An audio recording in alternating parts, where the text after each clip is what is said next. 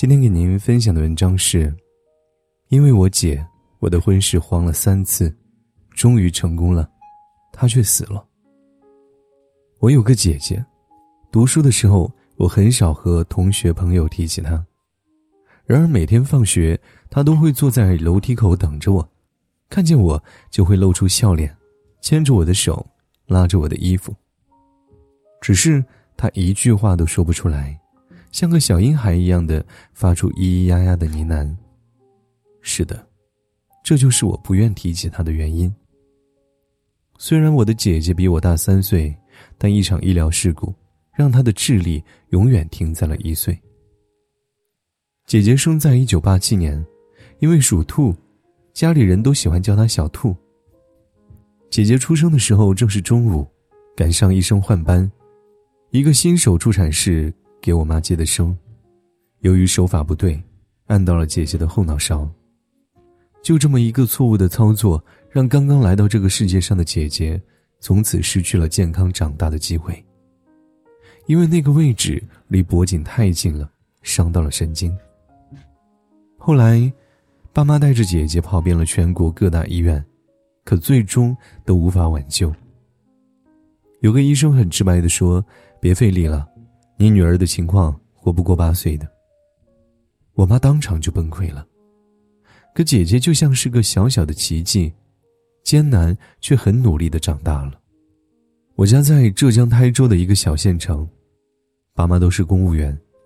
我爸浙大毕业，是当年非常厉害的，工作之后备受重用。一九九零年，爸妈在确定姐姐没有办法治愈之后，又生了我。那正是计划生育最严的时代，要不是姐姐有了意外残疾，也就不会有我出场的机会。但小时候我并不理解这种命运的因果关系。从有记忆开始，家里所有的事都不可避免的和姐姐绑在了一起。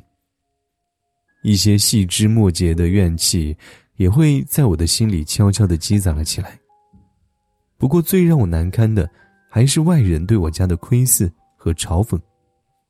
总会有好事的人问我：“你姐为什么杀呀？”其实他们并不在乎我姐到底有多艰难，也不在乎这些问题会给我带来多少伤害，他们只是为了满足自己的好奇心而已。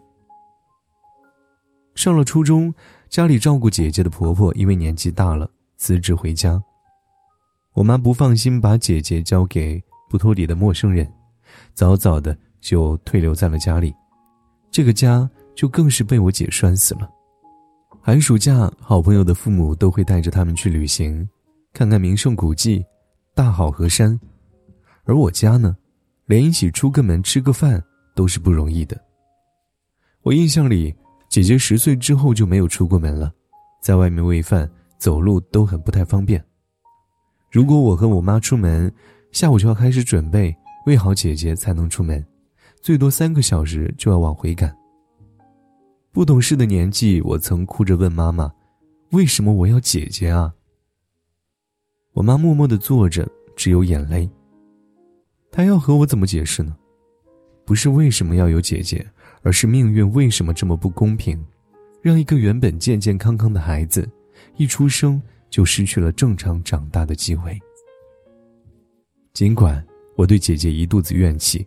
但他却特别喜欢我。可能我们从小一起长大吧，都说他智力不足两岁，不通人事，可他认得出我。每天我放学的时候，他都会坐在门前的台阶上等着我。看到我的时候，就会露出憨憨甜甜的笑。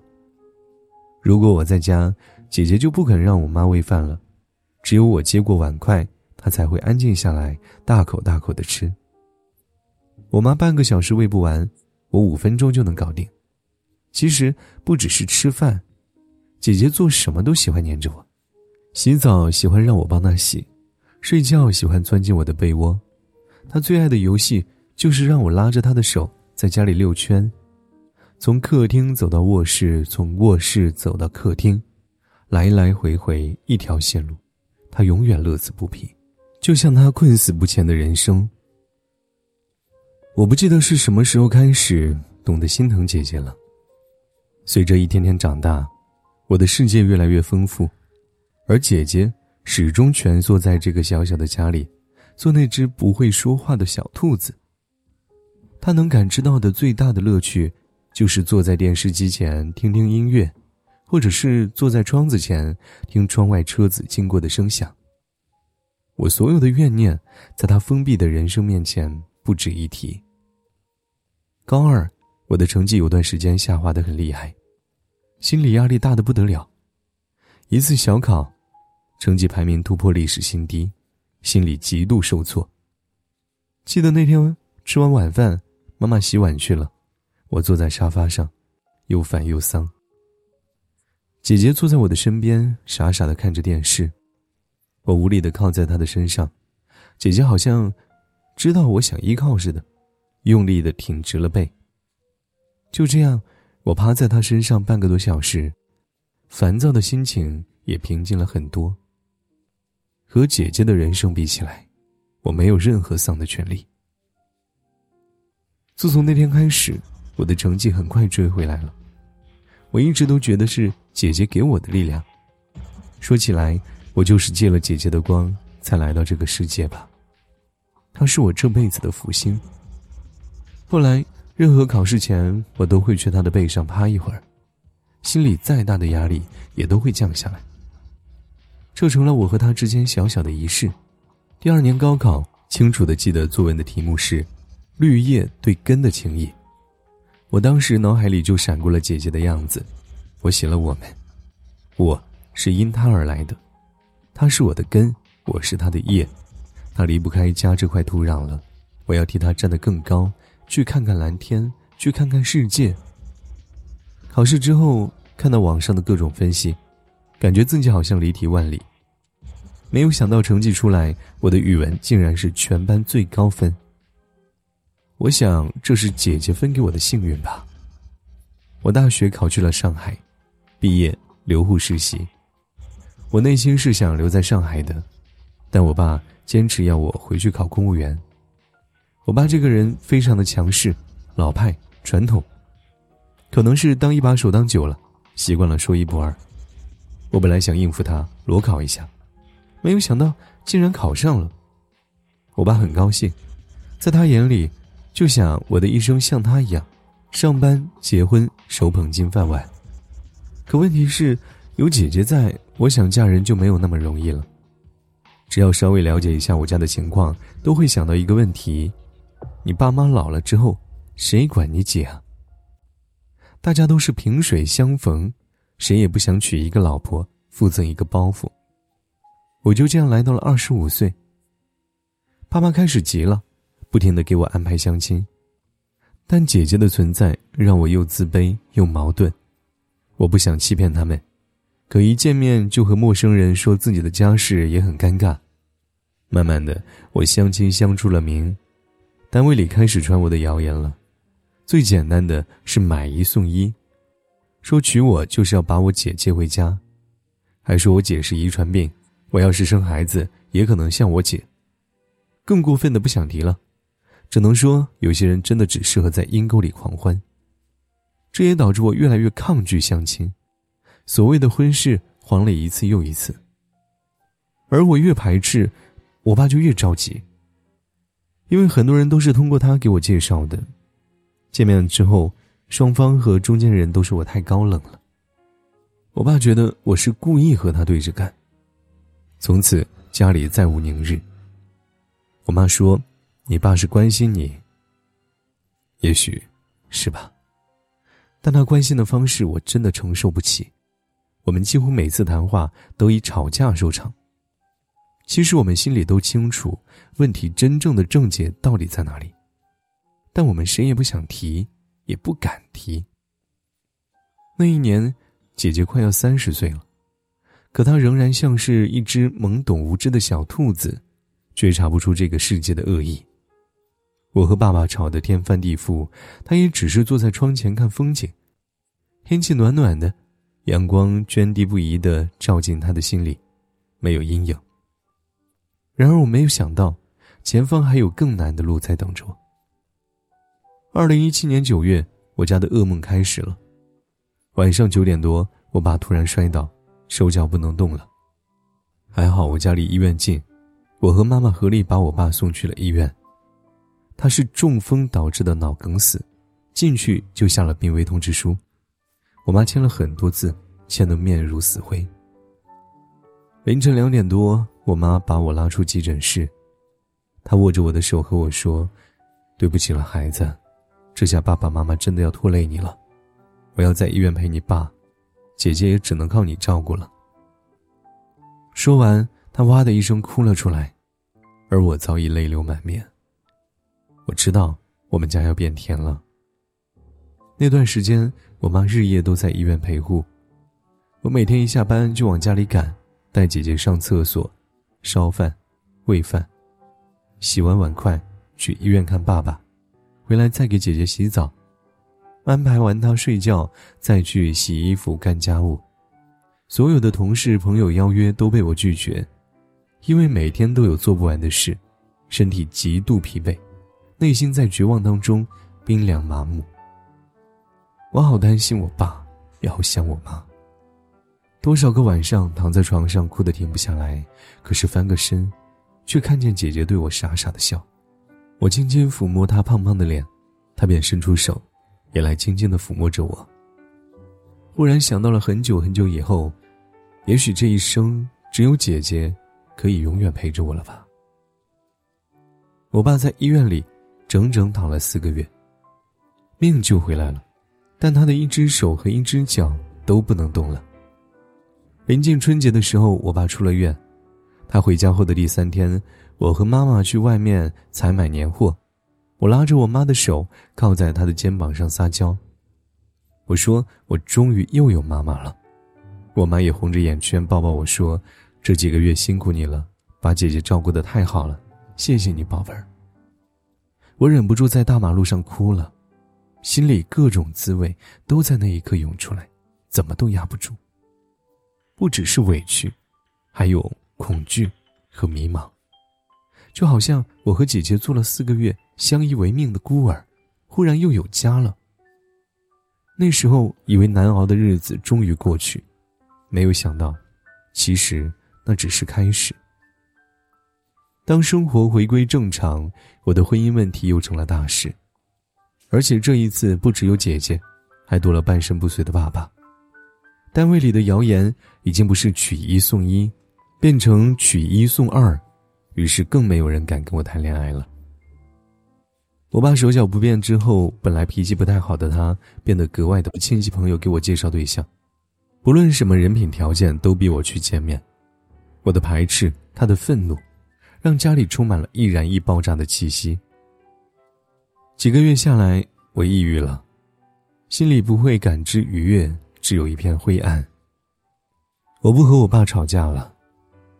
他安排的相亲我都去，只是不再和人主动说话了，连回应都很短。每天下班回家，我就和姐姐坐着。她不会说话，我不必回答，家里静得可怕。终于有一天，我妈受不了了，她找我谈话，让我不要再这样压抑自己。他说：“你再这样下去会生病的。”我说没事儿，生病我也会相亲的，你让我爸别担心了。我妈突然就哭了，她说：“你不要误解你爸，以前他觉得为你在外面遮风挡雨，但现在他自己也成了你的负担，他害怕你的人生被他和你姐给毁了，他这么着急是因为爱你。”我看着痛哭的妈妈，冰封的心渐渐化了。我也是从那个时候开始，试着去理解我爸的。他一直都是一个骄傲的人，从贫穷的农村考上大学，他要强，不论在学校在单位都要做到最好。可是我姐，成了他不可弥补的软肋。我爸患病前竭尽所能，是不想让姐姐的问题波及到我身上，可是没有想到，如今她自己也成了我的负担。我妈说，她是关心则乱，但我觉得不是，她只是感到无能为力，就像当年她带着我姐跑遍了全国各大医院之后的那种无力。她怕自己挽救不了宝贝女儿的人生，她的一个女儿已经毁了，她怕另一个也得不到幸福。可是我想说，爸爸，你还记得当年那个医生对你说什么吗？他说：“姐姐活不过八岁的。”可是如今，姐姐已经三十多岁了。你的大女儿是一个奇迹，请你相信，你的小女儿也会有这样的福气。我开始了自救，找事情让自己振作起来。我参加了职称考试，每天早晨六点就到单位看书，晚上十点后再回家。我爸依然给我安排相亲，我的心态变了，看待问题的感觉也就变了。我把相亲就当做扩大交友圈子。我和我妈说：“你和我爸呀，不要觉得我以后会无依无靠，我有工作有收入，也有能力去照顾好你们和姐姐。说白了，我对结婚这件事。”是死心了。不过，就像我说的，姐姐是奇迹，我也会沾她的福气。就在我把相亲当做娱乐的日子里，我遇到了莫子峰。那是二零一九年了，见了几次面之后，彼此感觉良好，但越是感觉良好，我越是害怕。我鼓足勇气和他说了家里的情况，结果那天晚上他发了一条消息，他说。第一次见你就很喜欢你，我知道你姐姐的事，和我爸妈也说过，他们说一切随我，请你也不要有负担，有机会我也想拜访一下你父母，感谢他们把你养育的这么好，可以吗？短短的几句话让我呆呆的看了好几分钟，他居然知道我在想什么，怕什么。封死的心墙突然裂开了缝隙，有些东西生出芽，开出花。二零二零年，我和莫子峰结了婚。婚后的第一个月，我就怀孕了，顺利的生下了宝宝。小生命的到来给我们家带来了巨大的喜悦，特别是我姐，虽然她什么都不懂，但每次看到我儿子，都会格外的开心。她会小心翼翼的抚摸着他的小脸，两个人会对着发出咿咿呀呀的叫声，好像在说着我们谁也听不懂的语言。都是我姐不通人事，可是我觉得，她用她自己的方式帮我挑选了幸福。只是，快乐总是特别短暂。当我们所有人都沉浸在快乐当中，姐姐却要用完她的运气了。是我回娘家帮姐姐洗澡的时候，发现她变懒的，总是不想动。慢慢的，她连独自走路都变得吃力了。到了今年年初，姐姐突然摔了一跤，就再也站不起来了。每天只能躺在床上，日渐消瘦。她的身上开始还出现了一片片的紫斑淤血，医生开了激素药。起初还能有效果，可渐渐的失去作用了。医生说，她能活到现在已经非常不容易了，你们家属要做好思想准备啊。妈妈听着，不停的抹着眼泪。我想安慰她，却难过的张不开口。自己做了母亲，才更加理解我妈的心痛和心酸。这是自己身上掉下来的一块肉啊，每一寸都连着血脉。最后几个月，我心痛到不敢去回忆。姐姐就像一个被时间风化的娃娃，身上裂开许多伤口。我妈每天都要花两三个小时给她处理包扎伤口，越包越多。姐姐脆弱的皮肤，就像是妈妈的心一样，彻底破碎了。一天早晨，我起床后抱着我儿子去楼上看姐姐，叫她叫姨妈。姐姐安静的躺着，好像睡着了。我在被子下牵着她的手说：“姐姐，你要好好的，一定要好起来啊。”突然，她开始大口喘气，接着呜咽起来，大滴的泪水从眼角涌出来。我妈赶过来了，帮她顺气，说道：“妈妈知道你不舒服，妈妈帮你。”从来没有见过我妈这么冷静，眼中全是泪水，却镇定的让我带孩子下楼，口吻不容置疑。我突然有种不祥的预感，浑身的热气都仿佛被抽离了。我跌跌撞撞的把孩子抱下楼，坐在沙发上发呆，脑海里也是一片空白。只知道眼泪浸透了肩颈。不知道过了多久，我妈走下楼，脸色灰白的和我说：“你去看看姐姐吧。”那是我和姐姐最后的时光。她安静下来了，安静的没有一点声息。我蹲在她面前，摸着她的脸颊，微凉微凉的。我难过极了，轻声的叫她姐姐，姐姐。我好想她能像从前一样发现我来了，傻乎乎的坐了起来，对我笑。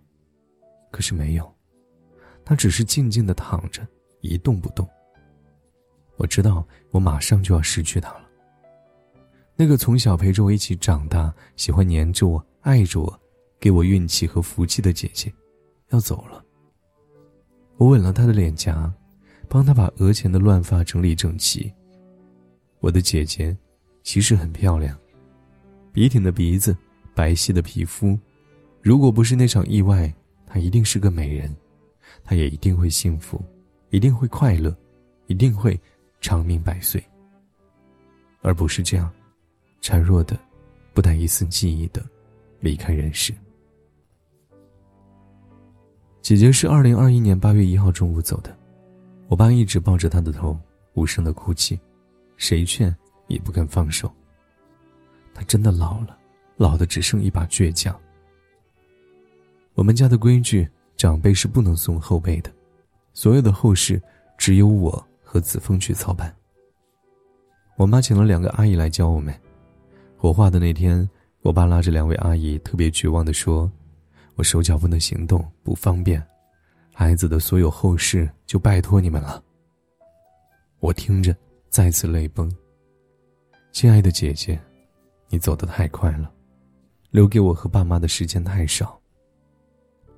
如果真的有轮回，请你下辈子一定要过得健康快乐，把这辈子的不幸和伤痛都弥补回来。如果可以，请少喝一口孟婆汤，记住你最爱的妹妹。还有最爱你的爸妈，一直在爱着你。如果可以，我们来世再见，请你和今世一样，要黏着我，赖着我，我们是永不分离的姐妹。